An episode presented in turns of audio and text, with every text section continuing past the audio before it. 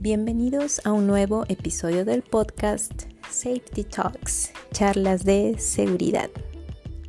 En el episodio anterior conversamos acerca de los principios de seguridad y salud en el trabajo, en los principios que nos manda la ley de seguridad aquí en Perú. Y el día de hoy vamos a tocar también otro tema importante. Nuestro tema es Comité de Seguridad o Supervisor de Seguridad. ¿Cuál es el proceso para elegir a, a, un comité o a un supervisor de seguridad y salud en el trabajo? Pues bien, a nosotros nos rige una resolución ministerial, la resolución ministerial 245-2021 TR. Sí, esa es la, la resolución por si quieren buscarla y echarle ahí el vistazo porque nos da ahí todos los lineamientos explicado a detalle. Yo les voy a dar un breve resumen. Bien, entonces, ¿qué es lo que, que prima en la elección tanto para comité o seguridad? ¿Cuándo elijo un comité? Cuando tengo 20 a más trabajadores. Si tengo más de 20 trabajadores, entonces tendré un comité. Si tengo menos de 20 trabajadores, pues elegiré a un supervisor de seguridad. ¿Cuál es el fin de esto? Es que yo tenga representantes. ¿sí? Como trabajador, yo debo de tener mis representantes. Al ser más de 20 trabajadores, es decir, ya es un número mm, pues mayor, no un número grande de, trabajadores, entonces tengo que elegir un comité, ya un, más personas. Pero cuando la empresa de repente es algo pequeña, entonces elegiré a un supervisor de seguridad. ¿Cuáles son los requisitos para ser miembro, ya sea del comité o ser el supervisor?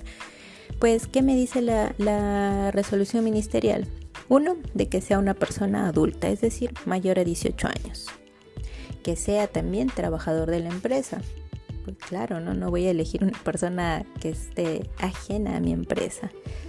Y tercero, dice, de preferencia, ¿sí? De preferencia que tenga cursos, talleres en seguridad y salud en el trabajo. ¿Justo para qué? Para, para que tenga pues esa habilidad, eh, tenga esas nociones, cómo ver los peligros, los riesgos, cómo hacer inspecciones en seguridad y salud en el trabajo pero esto, como bien dice, de preferencia.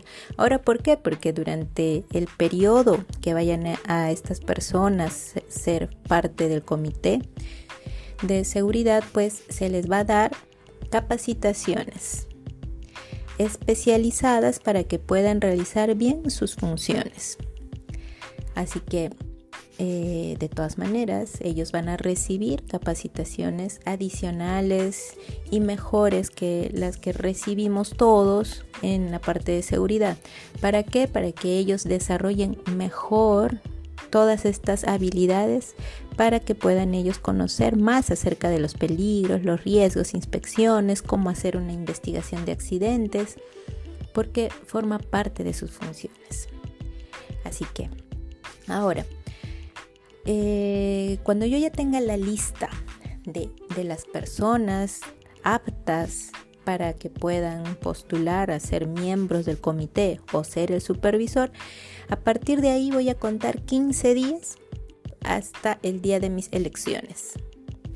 Estos 15 días que me va a permitir justo que como trabajador yo pueda elegir a quién va a ir mi voto.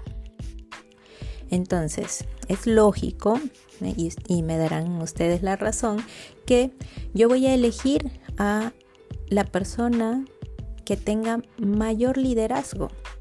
¿Sí? ¿Por qué? Porque esta persona que tiene más liderazgo va a poder comunicarse mejor tanto con nosotros los trabajadores y también va a comunicarse bien y va a llevar todas nuestras inquietudes, nuestros requerimientos y pedidos a la alta gerencia.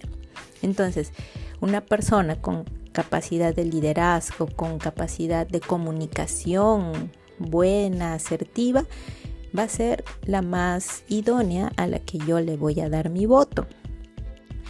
Entonces estos 15 días justo va a ser para que yo vaya viendo, ah bien, a ver, esta persona mm, es adecuada, conoce tema, nos conoce también a nosotros como trabajadores y podemos confiar en él o confiar en ella. ¿Sí? Luego pasan estos 15 días, llega el día de las elecciones, emitiré mi voto y habrá una junta electoral.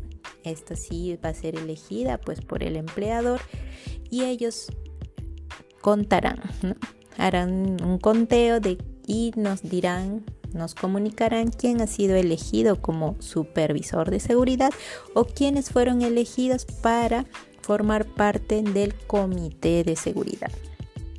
Entonces, como les dije al principio, el objetivo claro es que nosotros como trabajadores tengamos representantes ante la alta dirección. Bien, así se desarrolla un proceso de elecciones tanto para el comité o para el supervisor. Recuerden que lo que manda aquí es la cantidad de trabajadores.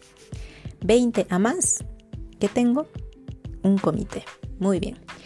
Menos de 20 trabajadores que tendré, elegiré a un supervisor de seguridad. Mañana, no se pierdan el podcast de mañana, vamos a conversar cuáles son las funciones de este comité de seguridad o del supervisor. Entonces no se pierdan la charla de mañana. Ahora sí, terminamos nuestra charla de seguridad. Yo hago seguridad por convicción, no por obligación. Nos vemos mañana. Chao, chao.